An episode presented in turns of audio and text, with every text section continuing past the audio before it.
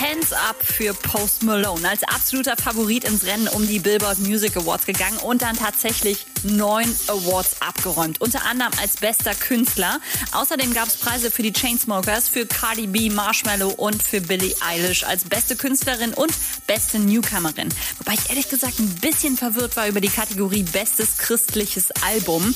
Naja, vermutlich äh, brauchten die einfach nur irgendeine Kategorie, in der sie Kanye West nominieren können. Der hat mit Jesus is King nämlich auch gewonnen.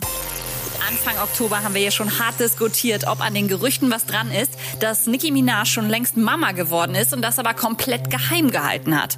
Und Tatsache, jetzt hat sie selber bestätigt, sie hat schon einen kleinen Babyboy zu Hause und hat auch gleich die ganzen Glückwunschkarten von Beyoncé, Kim und Kanye und den ganzen anderen Promi-Friends geteilt.